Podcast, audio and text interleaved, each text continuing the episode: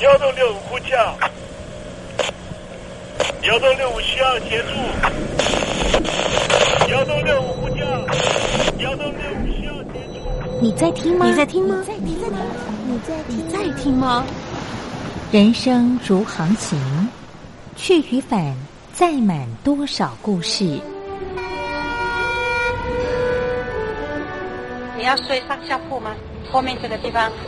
如果吵得太累的话，三天都没有洗澡，真的很累，地上就躺着就睡了。我有看到我父母亲，我现在是要去看父母亲的状况。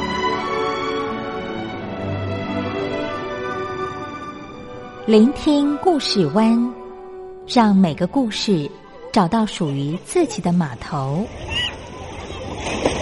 我到了那儿以后，我们就往妈妈家去。我一到那边，就感觉我妈妈已经她能够活活下来都不容易。我知道，他没他没跟我讲，我也不敢问，好好苦。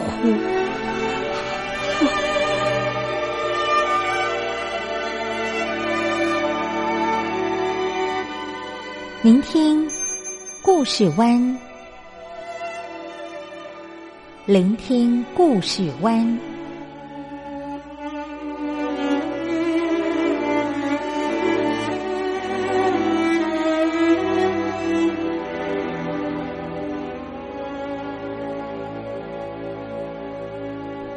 故事总有一个停泊的港湾。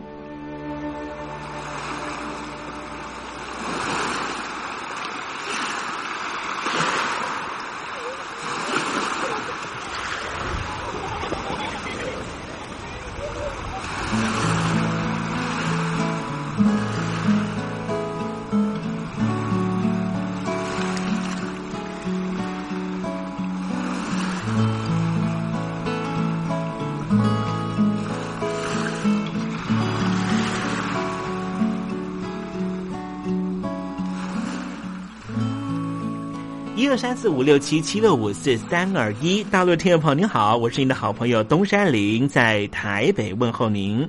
正在为您进行的栏目就是聆听故事湾，一二三四五六七七六五四三二一，全年无休，每天在空中为您服务。您在每天的凌晨三点十分，或是傍晚的六点十分，都可以在光华之声频道收听到这个栏目。聆听寰宇趋势，不用太多解释，因为聪明的你心中自有诠释。亲爱的听众朋友，我们的节目早晚各一次，听众朋友你可以选择最适宜的时间，和东山林共度这短暂的五十分钟的时光，就在光华之声的频道空中相见。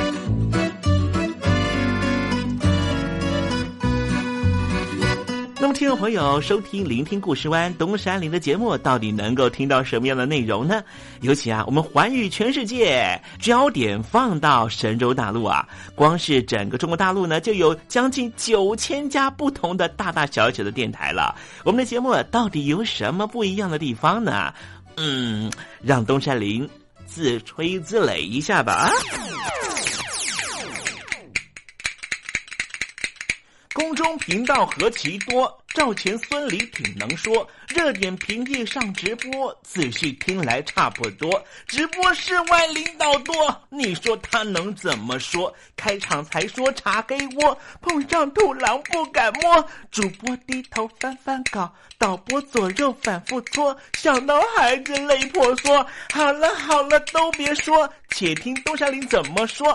东山林不是红太狼，也不是那喜羊羊，亲亲海上一叶舟，才能自在自在说。客官呐、你拉把椅子随便坐，袒胸露背床上卧，怎么自在怎么做，就当这是自己家，自己家。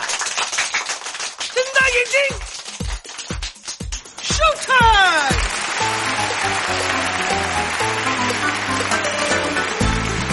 听众朋友，你好，我是你的好朋友东山林，在台北问候您。正在为您进行的栏目就是《聆听故事湾》啦。为什么节目的开场要这样的隆重呢？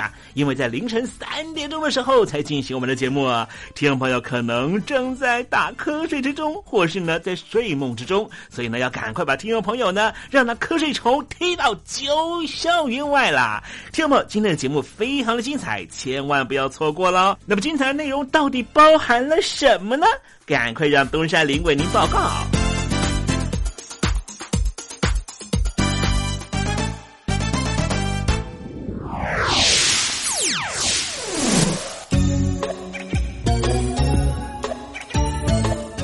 星期三，星期三，猴子去爬山。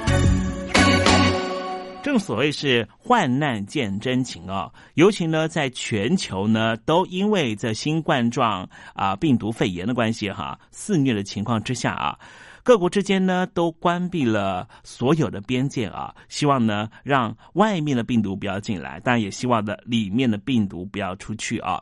这种情况之下呢，要怎么样呢？达到这个啊国家跟国家之间的合作，政府跟政府之间的连结呢？其实说起来还真是有点困难，因为已经危及到自己的生命安全了嘛，对不对啊？可是我们想想啊，当时这个东协成立的时候啊，也是这样子啊。为什么当时呢？这个一九七零年代的时候呢，会有东协的成立呢？主要的原因也就是呢，当时呢，东南亚哈，就是所谓的中南半岛呢。赤化的问题十分的严重啊！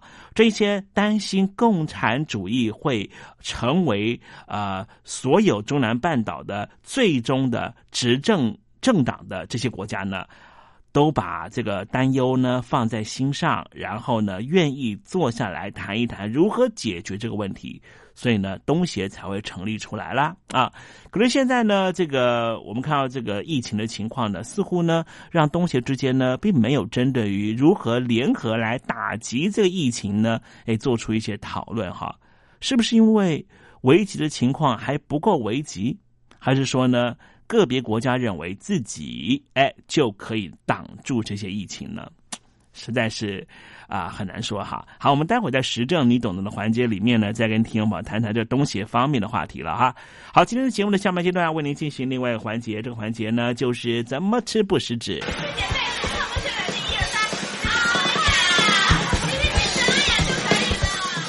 好，好，听不清楚啊。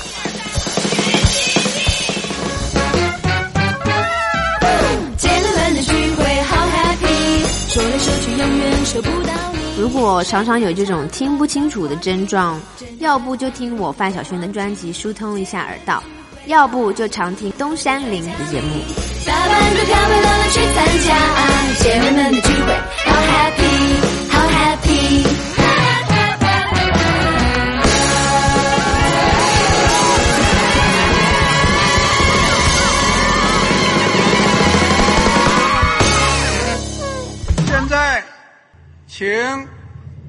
近平同志讲话。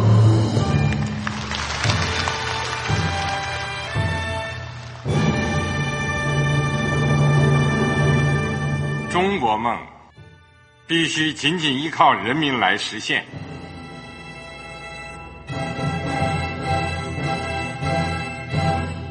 好国民得关心家事、国事、天下事。呃，谢谢发言人。我们注意到啊，现在那个外面有很多关于前中央政治局委员周永康的一些消息和报道。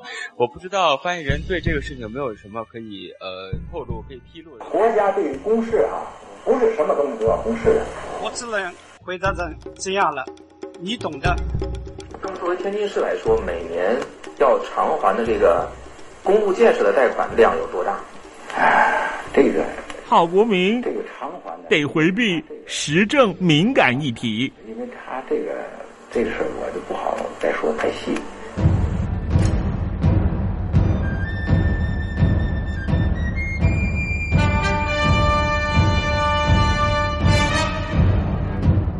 我们要坚持人民当家作主，坚持人民主体地位。任何官方不宜说太细，期望您体谅的话题，尽在实证，实证你懂的。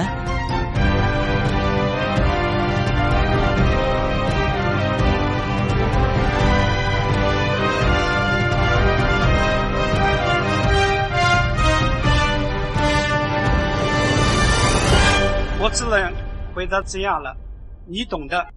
那些官方无法为您说太细的事情，就让东山林为您详细的说明白。天婆早上好，晚上好，正在为您进行的栏目就是聆听故事湾。此刻为您进行的环节就是时政，你懂的，一同关心焦点话题。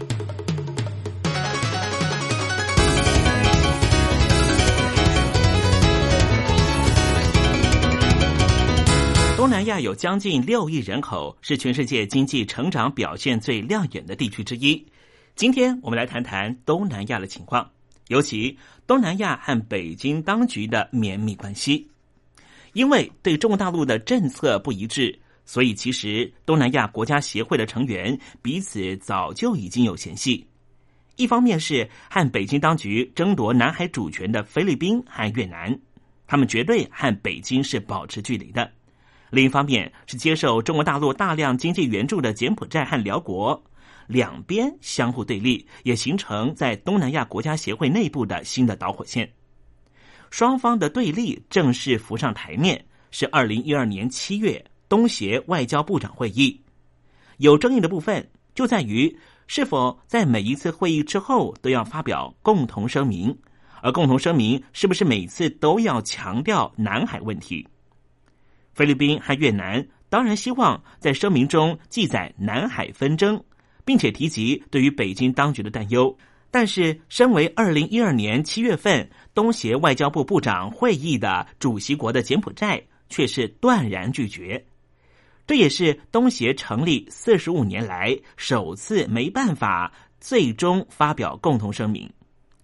会议之后，菲律宾的外交使节团批评。柬埔寨作为主席国，却缺乏中立性。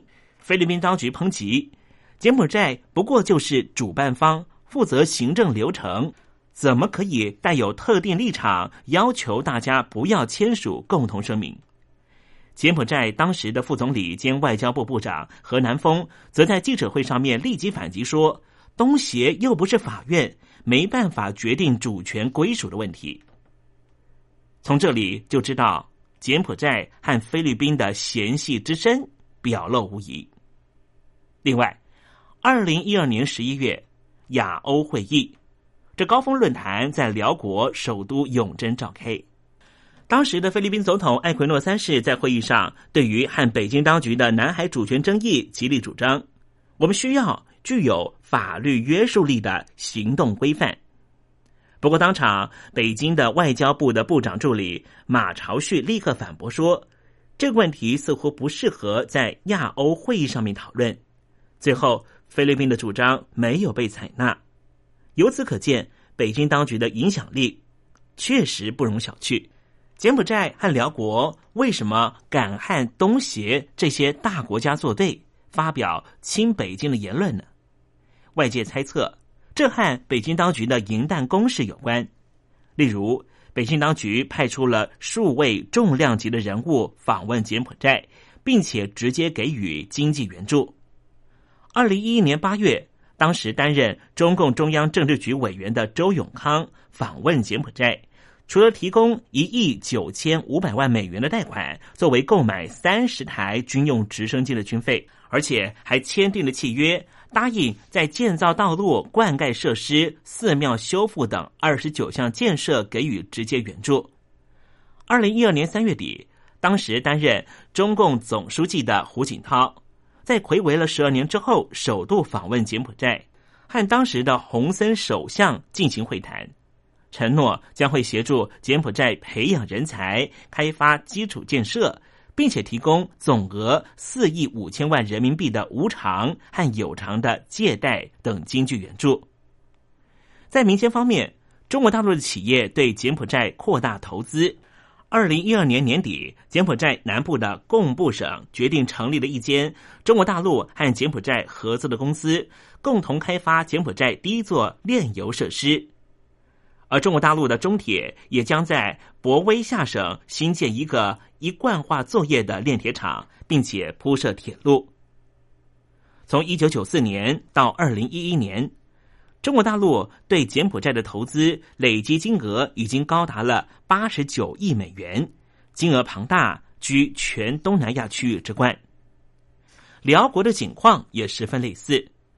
中国大陆直接给予辽国首都永贞四亿五千万元人民币的援助，并且建设二零一二年当时亚非会议的国际会议场地。之后，中国的建设公司更是耗资了六亿美元，在辽国新建了高级饭店和商业设施。二零一二年十一月，中国大陆官方署名答应援助资金，协助柬国新建连接边界。到永贞之间的道路。显而易见的是，中国大陆企图借由撒大钱给予部分东协会员国，来提升自己的影响力，让自己在东协各项会谈中占尽优势。最明显的效果就是展现中国大陆正在和东协进行交涉的南海行动规范上，东协内部已经出现了分歧意见。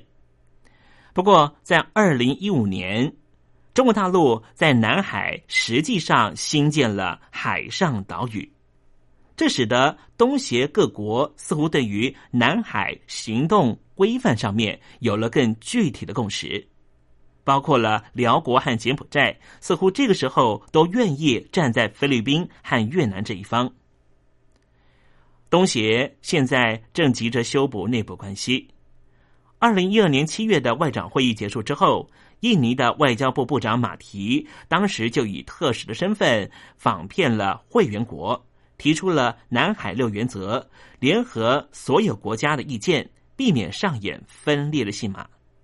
二零一三年四月的东协首脑会议，主席国文莱在主席声明中记录，将会持续和北京当局交涉，早日签订行动规范。展现出东协会员国的团结气势。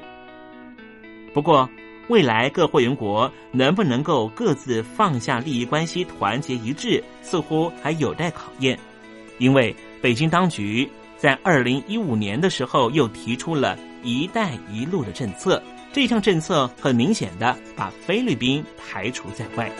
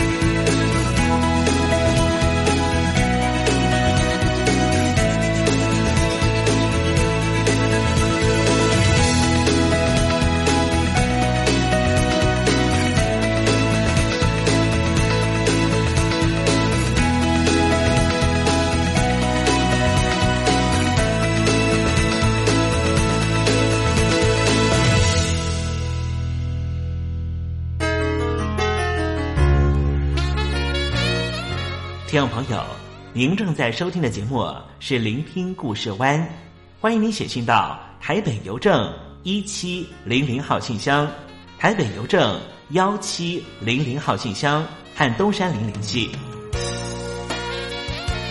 东山林就是东边的山里有只麒麟的东山林，东山林等候您的来信哦。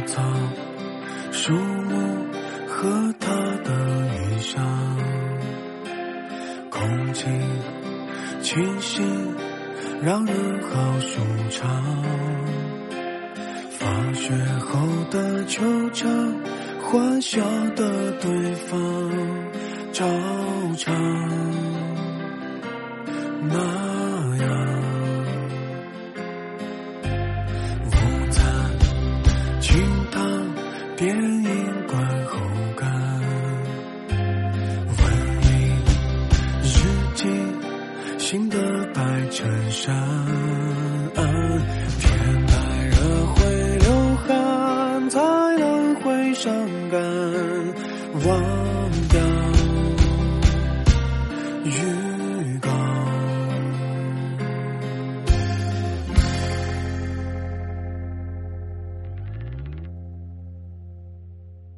大太阳。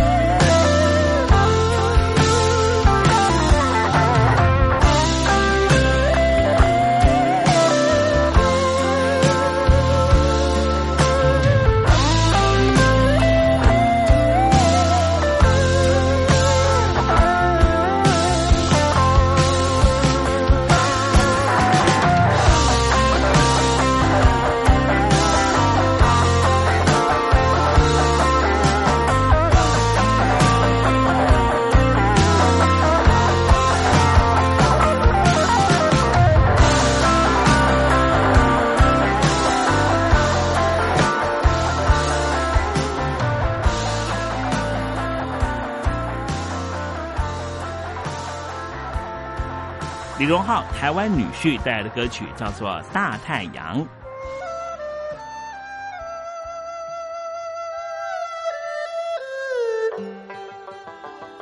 这是两岸中国人都喜欢的一首歌。小城故事多，充满喜和乐。如果主持人播错了速度，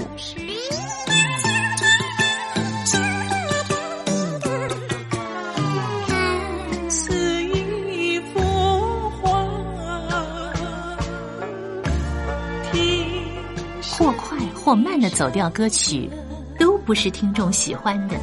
人生境界真善美，人意包括。两岸和谐关系也得循序渐进，快慢相宜。小城故事真不错，请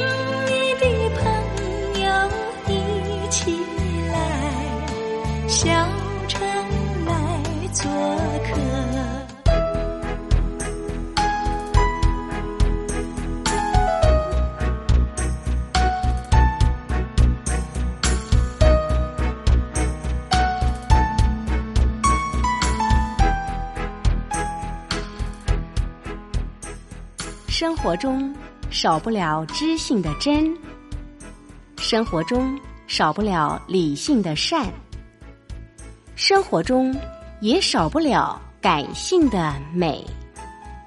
光华之声，永远陪伴您，生活在真善美的世界。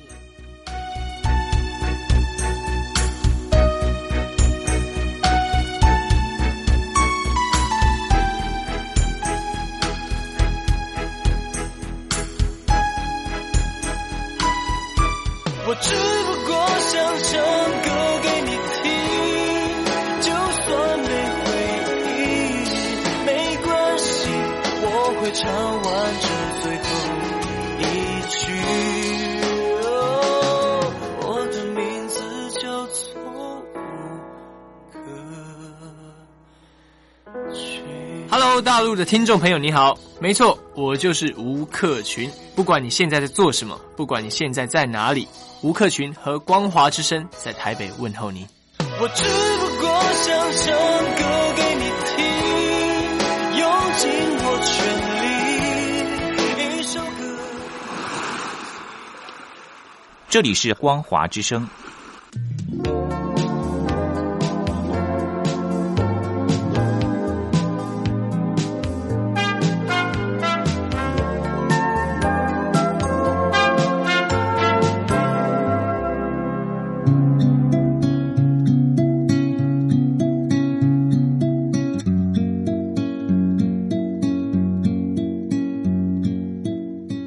中国大陆有超过一千万名失智症患者，超过半数没有诊治，因为我们社会替他们贴上痴呆的标签。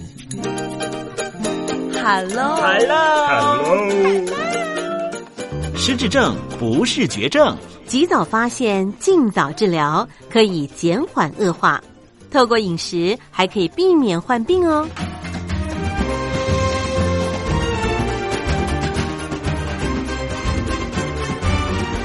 跟着东山林就知道怎么吃不失智。Hello Hello，听众朋友你好，我是你的好朋友东山林，在台北问候您。又到了怎么吃不失智的环节，跟着东山林一起发现不失智的饮食秘方吧。今天啊，向你介绍的食材啊，是一种水果，叫做奇异果 （kiwi）。Kiwi 奇异果原来的名称叫做猕猴桃，它富有非常丰富的膳食纤维、维生素 C、叶酸、钾、磷、钙、镁、贝塔胡萝卜素和氨基酸这些营养成分。那奇异果有什么样的营养功效呢？因为它有丰富的维生素 C 和贝塔胡萝卜素，所以具有抗氧化能力，也可以提高身体的免疫力。Kiwi 奇异果的膳食纤维多属于果胶，所以具有高度的保水性，有助于软化我们的粪便，帮助排便，促进肠胃道的健康，同时还可以降低血中的胆固醇浓度，进而有效的预防心脏病的发生。而 kiwi 奇异果含有非常高量的钾，有两种功能，一种功能是调节我们的血压。而且对于糖尿病的患者是最好的水果，因为它可以让我们的血糖指数控制在一定的范围。至于 kiwi 中含有的镁和钙，有稳定和放松神经系统的功效，有助于稳定情绪、提升睡眠品质。对于年长者是生活中非常重要的一环。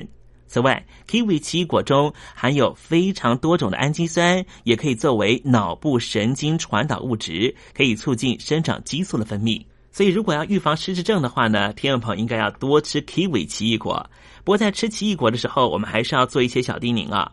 kiwi 奇异果是常见容易引发过敏的食物，引发过敏的症状包括了嘴巴、口腔可能会发麻，会有刺痛感，或是非常痒的感觉。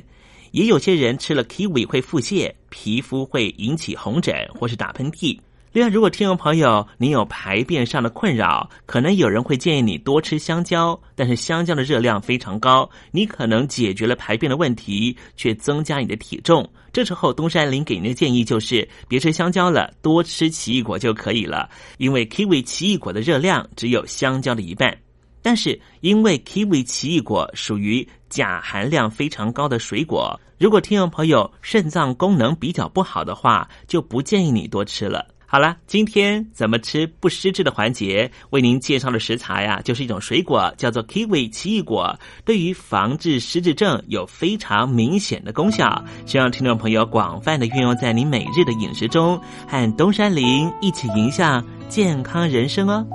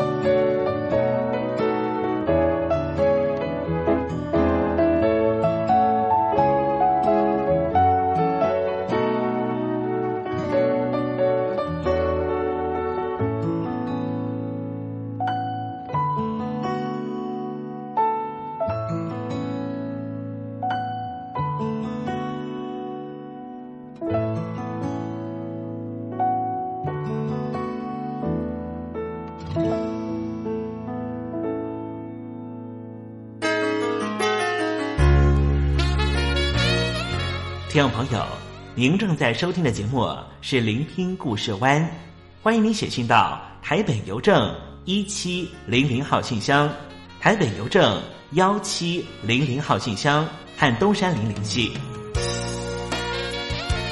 东山林就是东边的山里有只麒麟的东山林，东山林等候您的来信哦。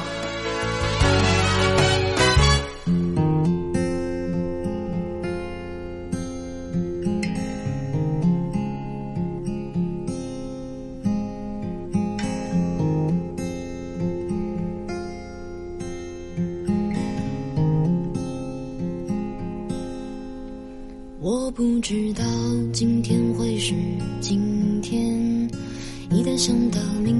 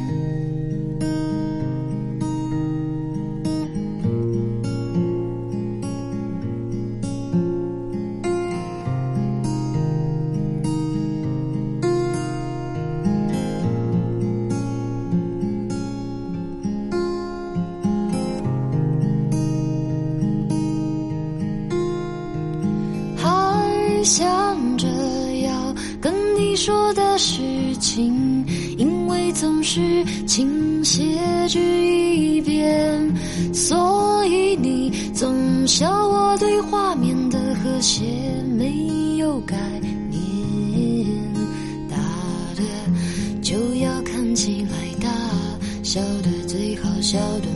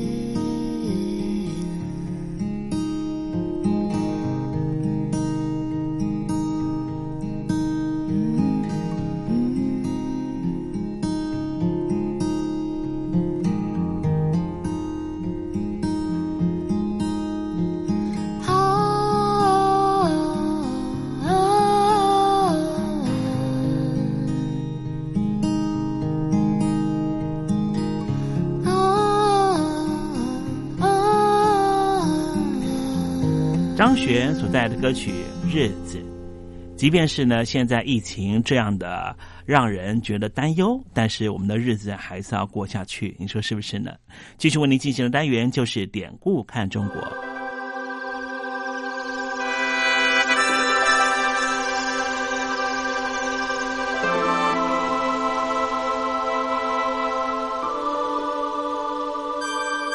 中华文化源远流长。典章制度。古今风俗贯穿五千年，鉴古知今，展望未来。典故看中国。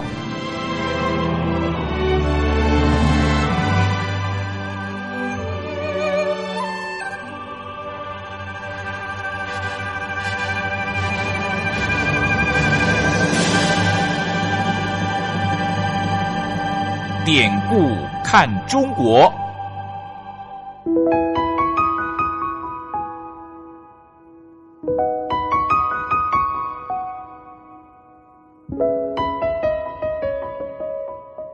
过往一百多年来，中华民族的不幸，每一名炎黄儿女无不亲身承受。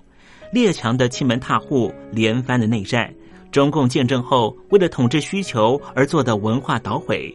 再再显现当代中华儿女的沧桑。如果海峡两岸的交流得以弥补文化上的鸿沟，东山林真心的希望这个单元这个环节可以实际施力。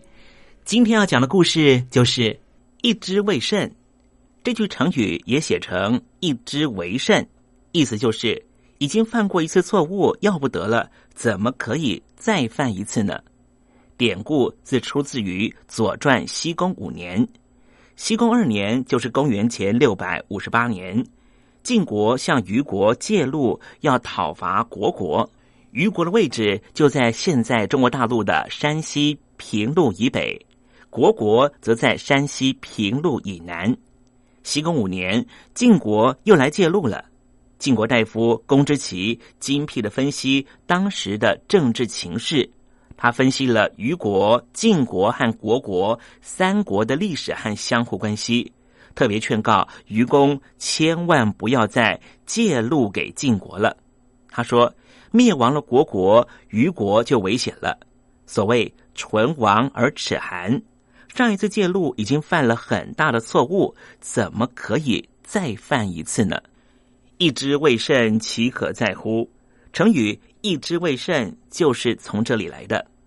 可惜愚公坚持己见，不接受中顾，最后虞国被灭亡了，愚公也成为了阶下囚。那么在《左传》里面，到底怎么样阐述这个故事呢？他讲到，晋侯再一次向虞国借路，要去攻打虢国。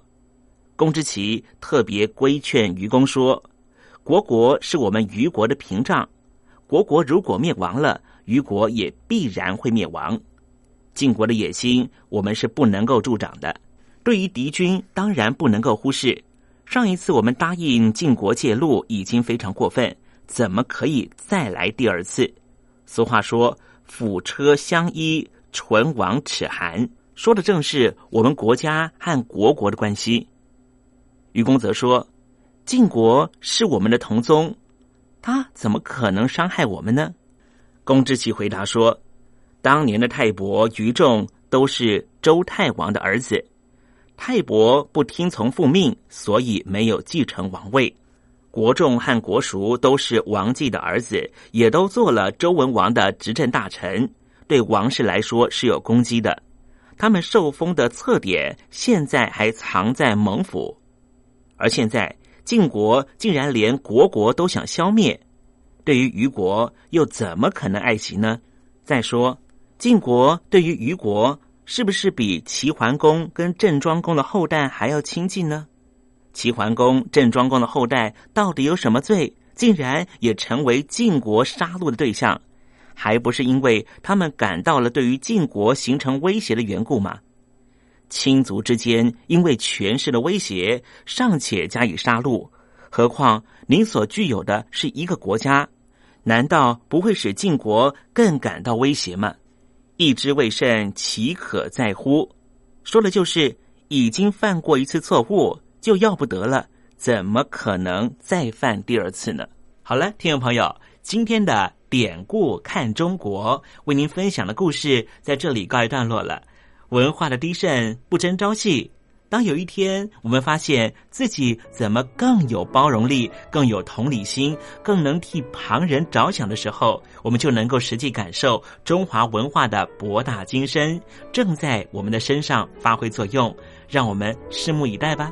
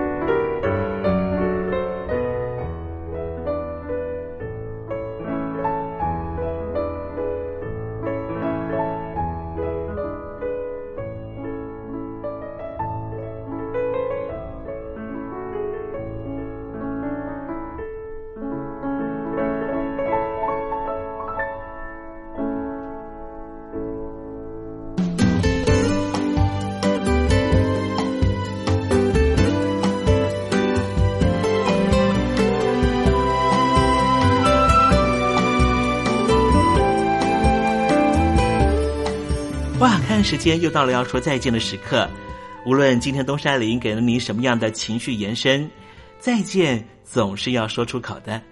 但是，我最亲爱的小伙伴，你知道吗？比起再见，其实我们更擅长想念。每一次的再见都是为了下一个再相聚，不是吗？我没办法确知明天还会不会在这里见到你。都说了，人世间的所有相遇都是久别重逢。不管说再见之后，你会遭遇什么人，会见到什么样的风景。如果你愿意的话，东山林每天都在这里等你。再请您和我分享你的一路精彩，好吗？再见了，我最亲爱的你，我们不见不散，拜拜。